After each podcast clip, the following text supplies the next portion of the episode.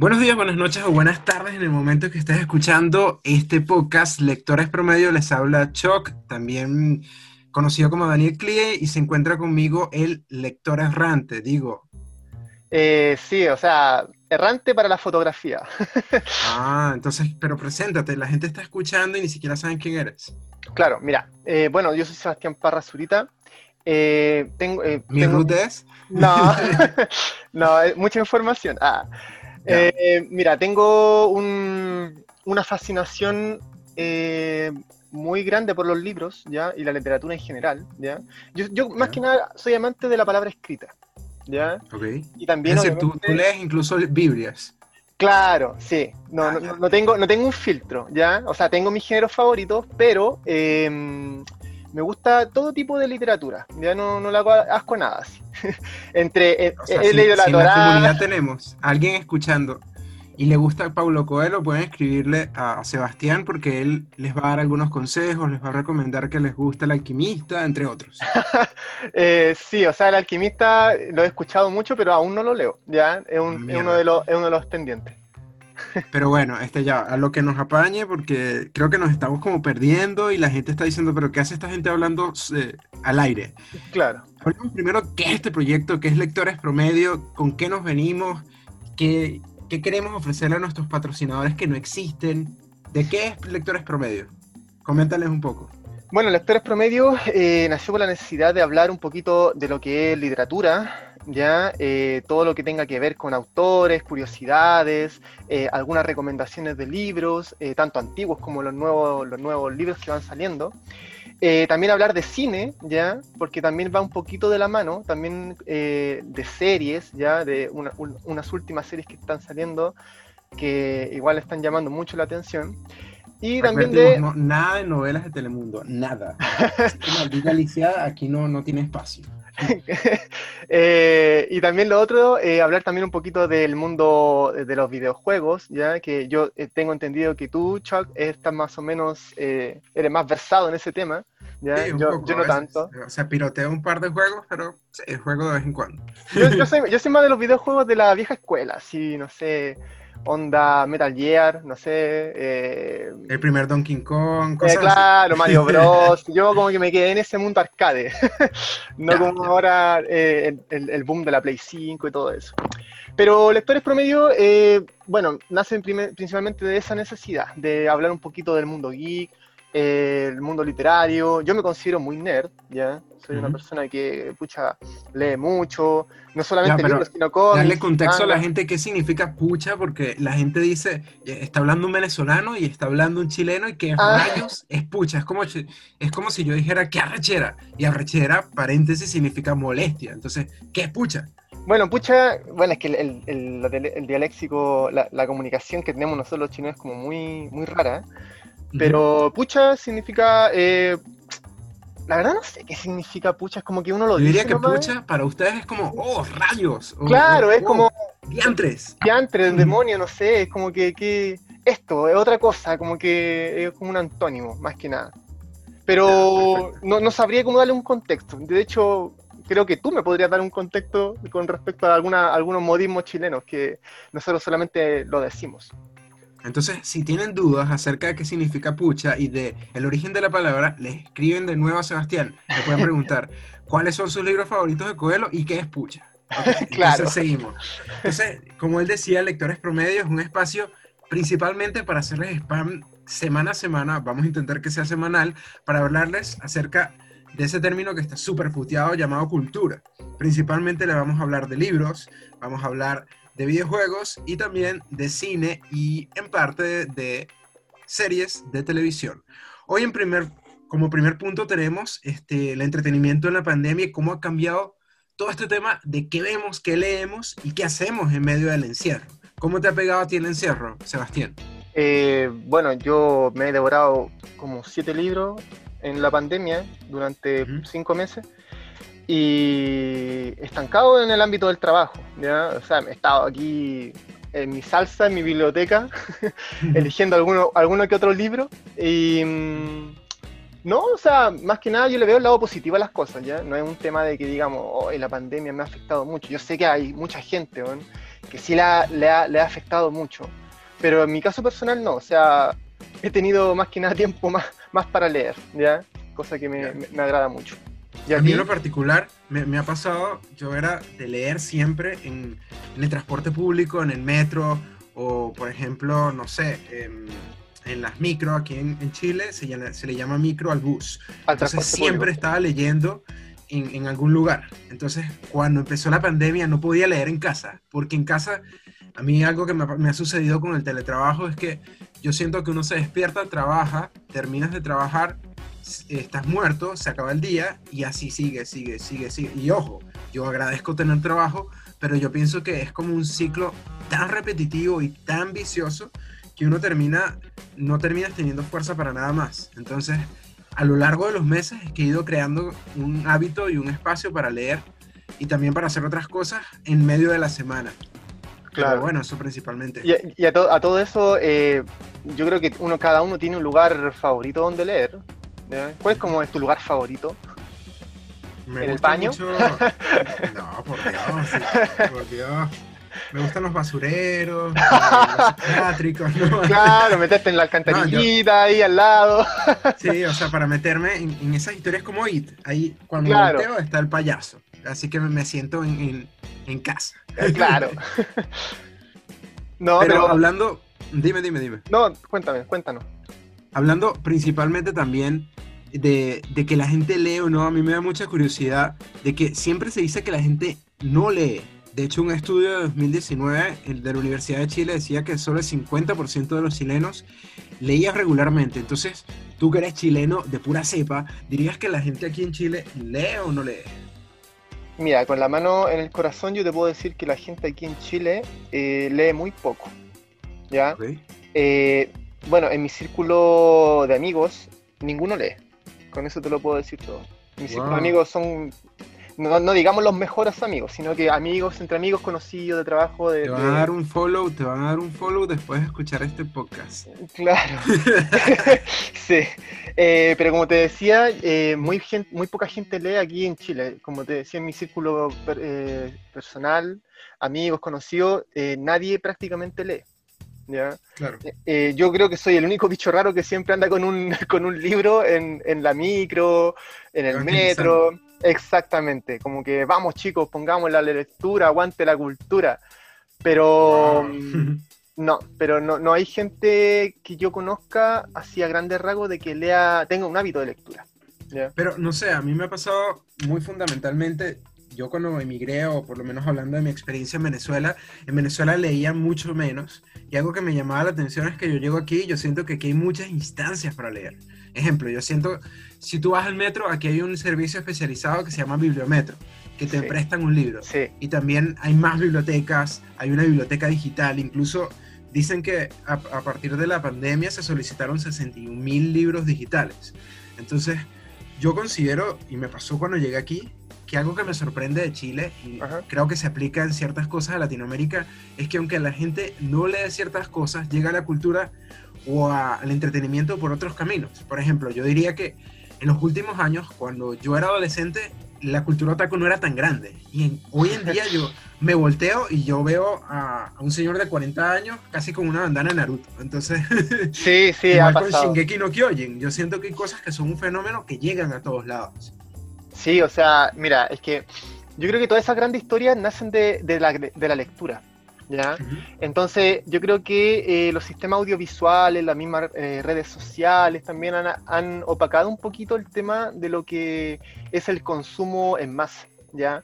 Antes, te, hablo antes de cuando yo tenía 5 años, hace como 1500 años atrás, eh, no era tan, tan, era muy común, digo, tener un libro en la mano, ¿ya? Para informarse tanto sea del periódico, la noticia o leer una buena historia.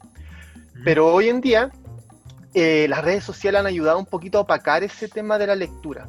Como que todo es rápido, todo es... Todo es inmediato. Eh, inmediato, exactamente.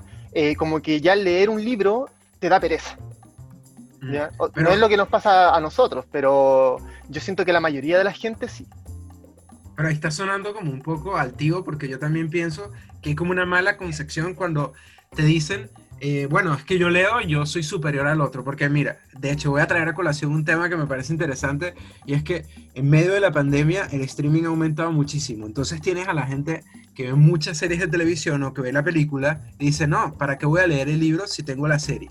Y una de las cosas que a mí me parece, y de hecho voy a debatirlo contigo y lo voy a traer a colación con la audiencia, es que si quieren ver la serie está perfecto. Yo pienso que aunque consuman el contenido que es distinto al material original, estás consumiendo historias. A mí me parece que igual estás consumiendo historias.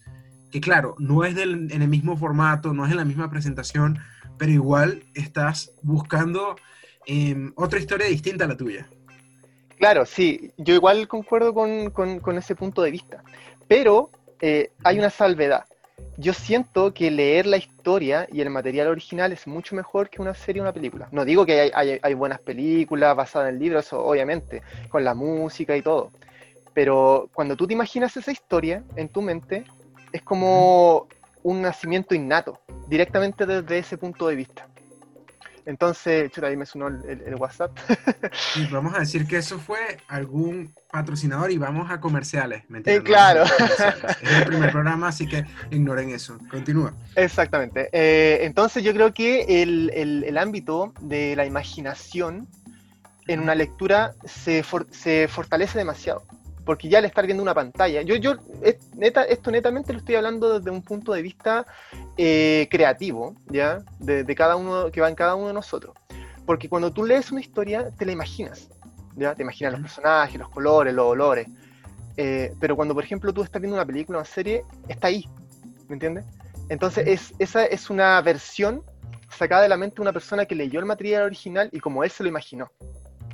Mm. Entonces, no, dime, cuéntame. No sé, yo, yo también siento, claro, es cierto que tú refuerzas el tema de la imaginación, que tú este, invitas al, lector a buscar más allá, pero también, si tú no tienes ciertos incentivos, tú no vas a cazar a esa gente. Por ejemplo, te voy a dar un caso que me parece icónico.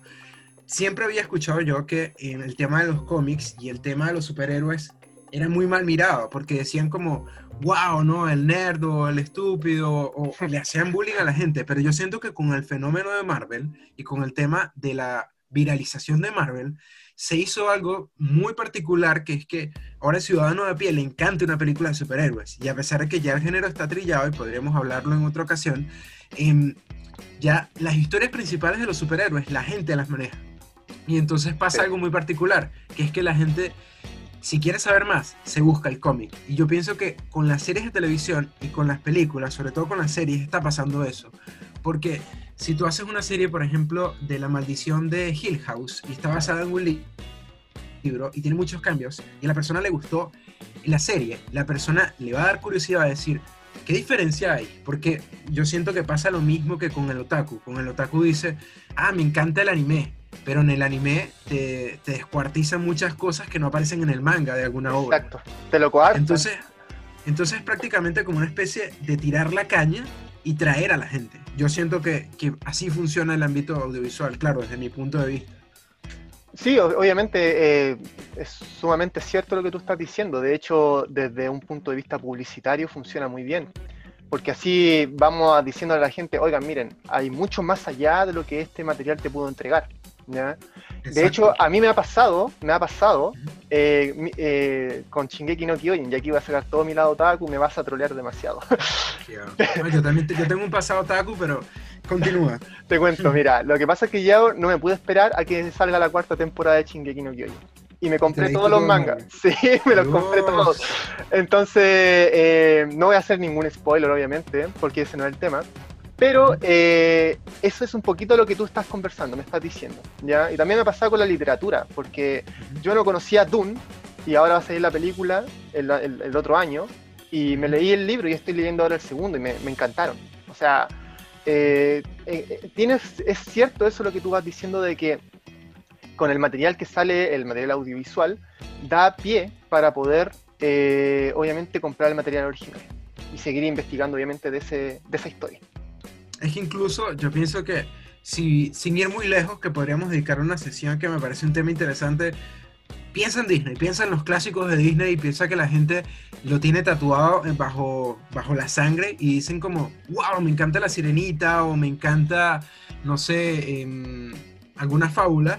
Y literalmente la historia no es así. Entonces, cuando no es así, la gente ya tiene, ya, como que la sirenita no termina de forma feliz? Como que muchas de esas historias están alteradas para agradar. Entonces, claro. hay un mundo de posibilidades, pero no creo, y yo creo que hay un estereotipo allí, que el lector tenga que ser como, wow, yo soy el lector y allá está el que ve series. Yo creo que está al mismo nivel, igual de la persona que juega, porque al Ah, final está consumiendo entretenimiento.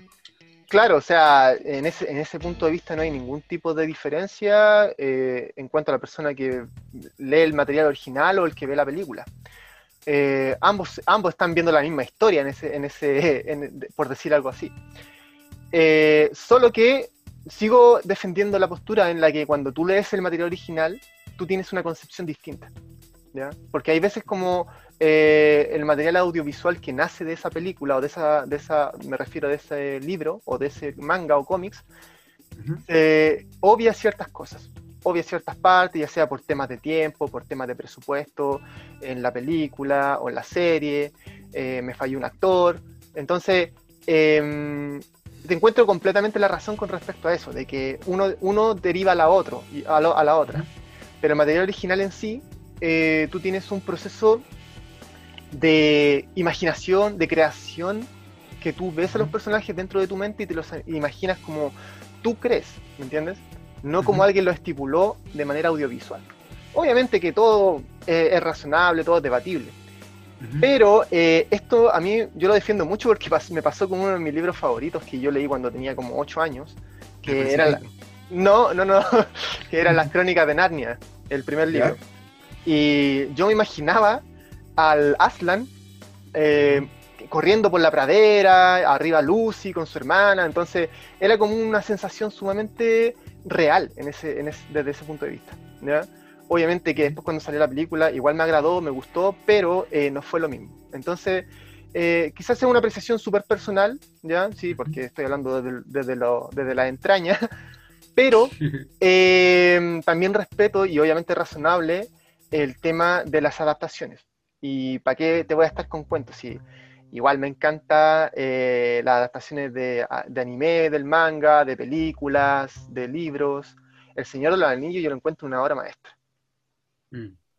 Pero creo que tienes un poco razón en ese punto de que quizás cuando lees tú eres el que eliges o el que defines mucho de los rostros que están en la historia y, y quizás sí, sí destaca un poco que cuando lees una buena historia es literalmente como si estuvieras conversando con los personajes, ¿no? Exactamente. Pero no sé, yo creo que también depende por un tema de, de- de hacerlo digerible para las audiencias, porque fíjate, yo siento que si presentas un producto tal cual como es el libro, como es un cómic, no vas a atraer tanta gente, porque suena un poco feo y ahí sí voy a sonar algo arrogante, no todo el público le gusta ese tipo de cosas. Entonces, Ah, obvio. generalmente tú para presentar al superhéroe, para presentar al héroe, necesitas hacerlo agradable para ciertos cánones como generales. Porque imagínate, no sé, eh, poner algo atípico hoy en día sí podría funcionar, pero hace un año o hace ciertos años no. Exacto. No, co- concuerdo Entonces, contigo. A mí me pasó eso que estás diciendo particularmente y ahí la gente me va a odiar con It.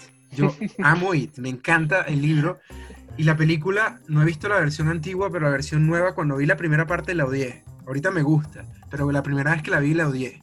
La odié ¿Y por porque, porque me pasaba eso que tú decías. Me, tenía un, un relato tan completo, tan distinto dentro de los personajes con sus dinámicas, que cuando veía la película era como ver Stranger Things, pero como corta. Corta con un payaso que traumaba y ya. En cambio yo sentía que en el libro era que te presentaban el contraste de presente y futuro y además te, mostraban algo súper interesante como las ansiedades de los perdedores. En la película se nota que son perdedores, pero el enfoque es completamente distinto. Igual yo considero que es una buena adaptación, pero cuando la vi yo estaba muy, muy picado porque decía, pero ya eso no pasa, pero eso tampoco pasa. Pero, y claro, también te pasa que eres purista con lo que va pasando dentro de la película, como por ejemplo con Harry Potter. Claro, claro, ahí también van pasando ciertas cosas que uno, uno se espera y no han sucedido, O sea, yo en, lo personal no me leí todas las novelas, pero siento que también hay ciertas cosas que, que, se, que obvian ¿ya? en las películas. Una de las cosas que pueden obviarse también son los pensamientos que se tienen cada personaje dentro de, la obra literaria, ¿ya? Porque eso no se ve reflejado en, las películas. Cuando, por ejemplo, el Harry piensa y dice, no, por aquí no, no es el camino, o por acá no tengo que caminar, eso, esos pensamientos no quedan reflejados dentro de la, obra audiovisual. Entonces, yo creo que ese tipo de cosas em, dan, eh, empobrecen un poquito eh, lo que es eh, la película. Porque cuando tú estás leyendo la obra, te das cuenta de que el personaje tiene otras motivaciones. Claro. Tú te pones en, el, papel del, personaje, eh, lo que él juzga, ya introspectivamente hablando, y siento que esos saltos eh, que hace el material audiovisual son sumamente importantes. Porque ahí te, tú convalidas con la persona, o sea, con el personaje, eh, lo entiendes, sabes cuáles son sus motivaciones. el tema quizás es que las películas o las series son menos empáticos, según lo que me estás diciendo, que el libro o, la, obra original, porque en la obra original está como diseñada para que tú vivas en, primera persona lo que está sucediendo, ¿cierto? Exactamente. Como un, espectador omnisciente. Exactamente. Tú eres Dios en ese momento. wow, no, ya podrías resolver muchos problemas entonces. claro. Pero también quería traer a colación, ya, ya cambiando un poquito la palestra, porque me parece que estás muy intenso, ¿no? Sí. no vale.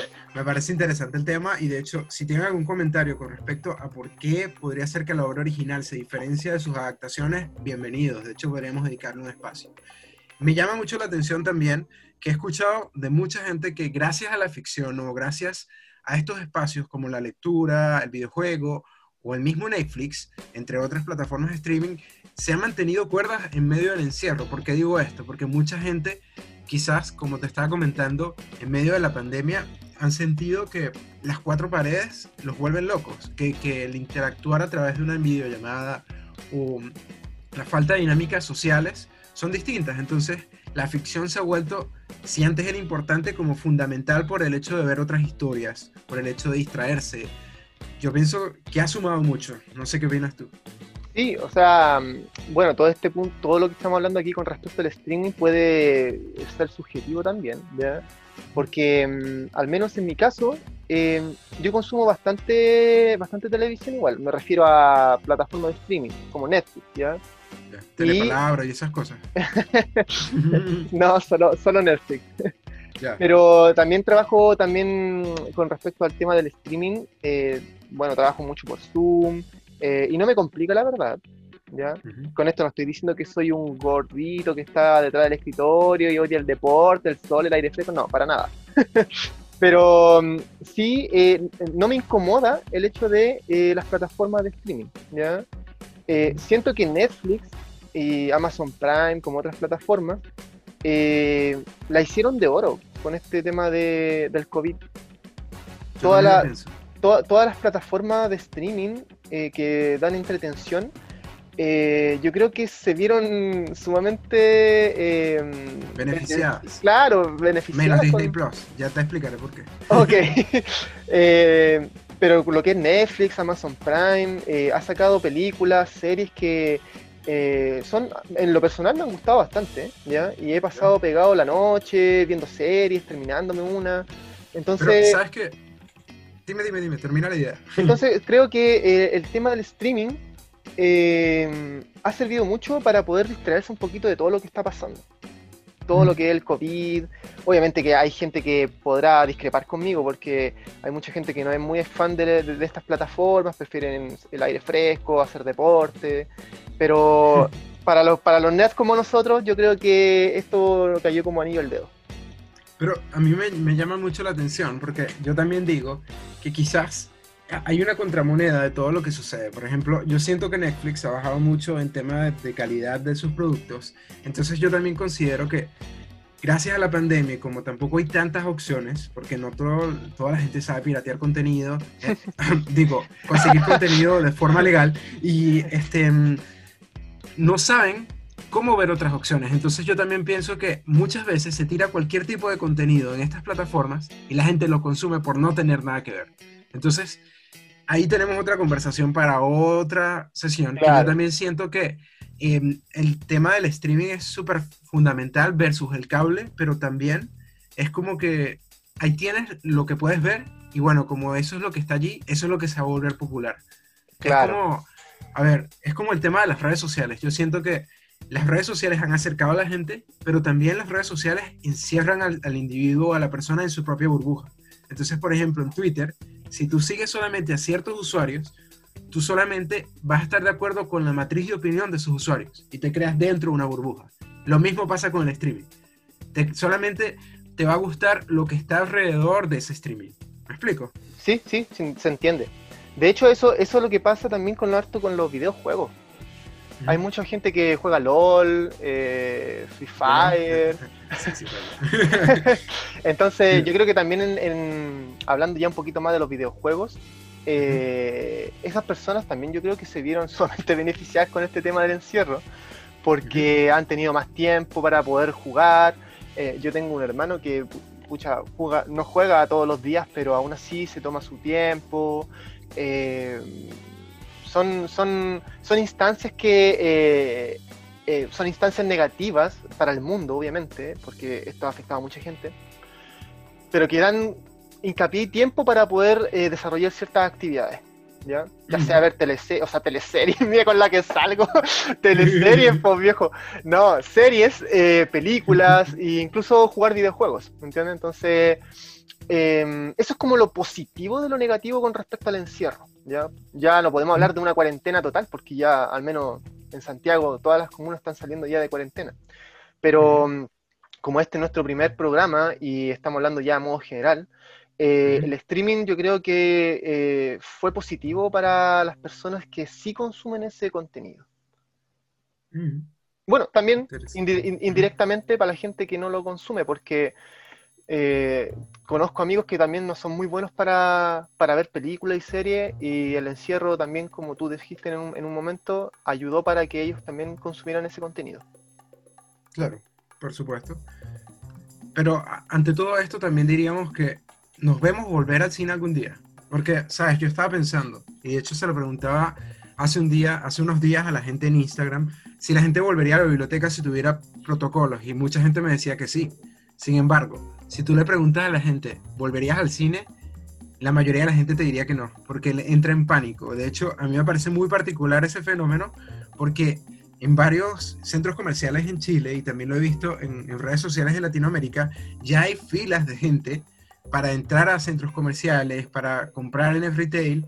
Y bien, no me voy a poner a criticar, sé que no es una necesidad, pero si la gente quiere comprar, bueno, allá ellos. El problema es y donde yo veo es que el cine sí tiene un problema o tiene como más dificultad a la hora de desarrollarse y de volver, porque primero no es rentable, ¿cierto? O sea, yo no me imagino una sala de 200 personas que solamente entren 30 por el tema del distanciamiento, ¿no? Eso es pérdida completa.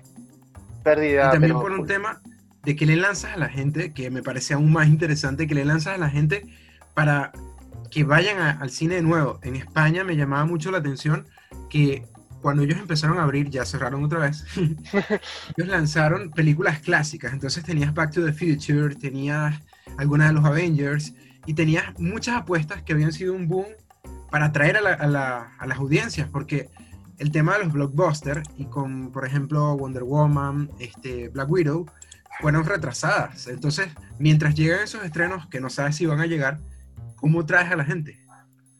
Claro, o sea, ¿cuál es la motivación para volver al cine? Yo creo que esa también sería una, pregunta a analizar, porque como tú dices, se, retrasaron esas películas, se retrasó Dune también, que iba, iba a estrenarse ahora este 14 de diciembre, si no mal recuerdo, de este año, y fue retrasada para noviembre del otro año.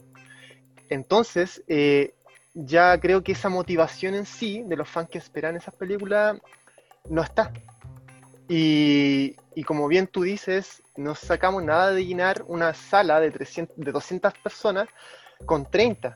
O sea, está bien de que nosotros tenemos que mantener la distancia eh, para no tener un posible contagio, un contacto estrecho. Pero eh, también hay otras soluciones que los cines no han sabido eh, aprovechar o quizás el tema de dinero también influye harto en eso, el tema de los autocines. ¿Ya? Acá en, Las Condes, si mal no recuerdo, en el parque Padre, Padre Hurtado, se abrió un autocine hace poquito. Creo que se inauguró este jueves. Este jueves se, se, inauguró el Parque Padre Alberto Hurtado, ¿ya? Que sale con un nombre Autocine Las Condes. Entonces, yo creo que eh, esa, esa, instancia para poder eh, ver películas así fuera de casa, fuera de las plataformas de streaming, es súper super positiva, ¿ya? Pero para el cine que nosotros estábamos acostumbrados, eh, va a ser completamente difícil. Porque el otro día estaba viendo y escuché de, un, compañero que dijo que las salas de cine van a tener solamente eh, pasillos laterales para poder sentar a la gente. En medio, todo ese espacio grande va a quedar reducido, solamente para que haya distancia. Pero ¿qué pasa con la gente que está detrás tuyo o delante de ti? Entonces, esa fue como una, e, e, es como una de las cosas que hay que empezar a solucionar. ¿ya? No sé si reducirlo a foro, aumentar las salas, será una buena, una buena opción, ¿ya? Pero también existe el tema de la motivación eh, para volver al cine. Mucha gente está temerosa eh, y otra se pregunta, ¿para qué voy a ir al cine? Si tengo Netflix, tengo eh, Amazon Prime y sacan buenos estrenos. Yo siento que ese es un tema o un debate que va a pasar después de la pandemia, porque yo también digo, si ya se han estrenado muchas cosas a través de internet, porque fíjate, algunas películas que ya estaban destinadas para las salas tuvieron que ser adaptadas para las plataformas de streaming. Un ejemplo clave, no sé, la, película de Bob Esponja estrenó vía Netflix. Había una película que se había atrasado muchísimo, la de los nuevos mutantes, de New Mutants, y la película se terminó estrenando eh, vía Blu-ray, porque la película ya no tenía forma de salir. Entonces, eh, a largo plazo, con Mulan sucedió lo mismo. Con Mulan fue una pérdida gigantesca porque Disney Plus te quería cobrar, em, además de la suscripción, la película, como unos 31 dólares si no, si no me equivoco. Porque para que tú tengas la película a mano. La película era una mierda, es una mierda en comparación al material original y la gente me va a odiar, pero es una película eh, que se va mucho del, del tema de lo que planteaba Mulan. El punto es que la experiencia, yo creo que ir al cine es una experiencia eh, asociado también a, comprar los, los, snacks, a reunirte con la gente, a hacer algo distinto y a consumir historias en un lugar específico para ver esas historias. Es distinto verlo en casa, me parece a mí, porque tú puedes decir, hago un sábado de películas, pero nunca va a ser lo mismo ir al cine. Exacto. O sea, es que yo creo que estamos, la gente en sí está como adoctrinada para poder eh, eh, consumir eso eh, como un grupo de familia, un grupo de amigos, ya en un lugar específico. Pero yo siento que a futuro los cines, y espero equivocarme, van a empezar a desaparecer. ¿ya? O sea, yo no, no, soy dueño de la verdad, no soy aquí, no vengo a ser aquí negativo ni nada, pero si hay algo que las plataformas de streaming nos han enseñado es que los estrenos que ellos sacan son muy esperados. Por ejemplo, ahí tú tienes The Witcher. ¿ya? Yo eh, tenía amigos que ni siquiera habían leído el libro, no lo conocían, pero el tráiler los convenció y estaban esperándolo afanadamente. Entonces, eh, siento que hay buenos estrenos que las plataformas pueden ofrecer y que en el futuro, creo, eh, las grandes productoras, ya sea DreamWorks o Paramount Pictures, eh, van a empezar a, mm, a, estrenar sus películas o series en estas plataformas. Mm, podría ser, pero el tema es que no podrías recuperar la, la, ganancia de lo que fue la producción. O así siento yo que podría ser un problema. Ah, claro, yo no claro, creo, porque. No creo que el cine desaparezca, pero pienso que, como tú lo dices, podría transformarse la experiencia para ofrecer algo superior. Claro, podría, podría transmutar. 4DX. Claro, claro, como para salir de lo común, por, decirlo así. Sí. Y bueno, así llegamos casi al final del programa y fundamentalmente vamos a, dar tres recomendaciones. Primero, un juego. En primer lugar, voy a recomendarles algo sumamente trillado, pero que me pareció genial. El Final Fantasy XV de PlayStation 4 también está para PC y Xbox One. Es un juego gigantesco. Aunque no les guste los Final Fantasy, podrían jugarlo porque es un juego entre lo épico, un universo propio y además que muta porque Final Fantasy siempre ha sido un juego de RPG de turnos y en este caso es un juego de acción. Una película. Yo podría decir que la película que recomiendo ya es un poquito viejita, pero mm, Parasite siento que estipula un concepto eh, bien, o sea, muy poco explotado, ¿ya? Que es el tema de la gente pobre versus la gente rica. Pero eh, en, una, en una sociedad muy distinta a la, occidental, por decirlo así. Es una película intrigante eh, que te mantiene ahí expectante todo, en todo momento. Y tú, como que, no sé, te, enamoras y odias a los personajes de cierta manera porque tienen como giros que no te los esperas. Mm. Entonces, desde ese punto de vista, Parasite yo creo que es una muy buena recomendación con respecto a, una película. Y esa película fue, es la que está nominada al Oscar, ¿cierto? Sí. Por la que... Mm. Esa, esa mismísima, esa coreana. Hay buena, hay bueno... Yo la vi y me pareció bien particular, bien, bien distinta. Y bueno, sí, sí les advierto que es un tanto con humor negro. Y bueno, sí vale la pena, yo diría. Es que yo, yo, yo, lo veo desde el punto de vista de que me dejó pensando. Me gustan esas películas que como que te dejan pensando en una moraleja, eh, si al fin y al cabo el final es abierto, cerrado, eh, porque no tiene como un final abierto, cerrado esta película. Es como que, sí, te termina, pero como que no cacháis si efectivamente ¿Es así o no es así? Claro. No, sé si me explico. Claro, una cosa sí, por supuesto.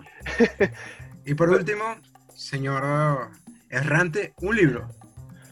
Un libro, eh, yo creo que el que me asombró mucho este año y que me dejó metido y por su estilo de escritura, por eh, los mensajes filosóficos que atrae y arrastra, Dune. Duna en español. Yo creo que mm, ese libro, lejos, eh, tú te devoras las páginas sin saberlo. Es orientado principalmente para la gente que le gusta la ciencia ficción, ¿verdad? Exactamente. Pero también tiene arrastra un poquito de fantasía, ¿ya? Es como una onda Juego de Tronos, pero en el futuro. Así como a, grande, a grandes rasgos. Bueno, esto ha sido toda la primera sesión de nuestro podcast. No sé si quieres añadir algo eh, más, que un no, incómodo para que la gente no, o sea, yo lo que opino y lo que pienso de este primer programa es que nosotros hablamos de manera general, ¿ya? Obviamente después lo vamos a hacer con temas más, más específicos. Eh, igual me gustaría que nuestros oyentes nos dijeran así como un tema que, quieran abordar en el futuro. Nuestros futuros patrocinadores. nuestros futuros invitados. Exacto, exacto, para poder entrevistarlo, no sé, hacer comedia un poquito con respecto al tema literario. Pero no, o sea, eh, eh, este es un programa para los nerds y para nerds. o para la Nerds. De nerds para nerds, claro, una cosa así.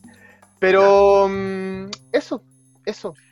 ¿Dónde te pueden conseguir en Instagram, señor Errante? Eh, me, pueden, me pueden buscar como ZS Parra. Z.S. Parra. Ahí voy subiendo reseñas de libros, eh, alguno que otro dato curioso con respecto a, autores clásicos y noveles también. ¿Y a ti? ¿Dónde te podemos encontrar? Ya, a mí me pueden encontrar en arrobas chocdnk. Choc como choc.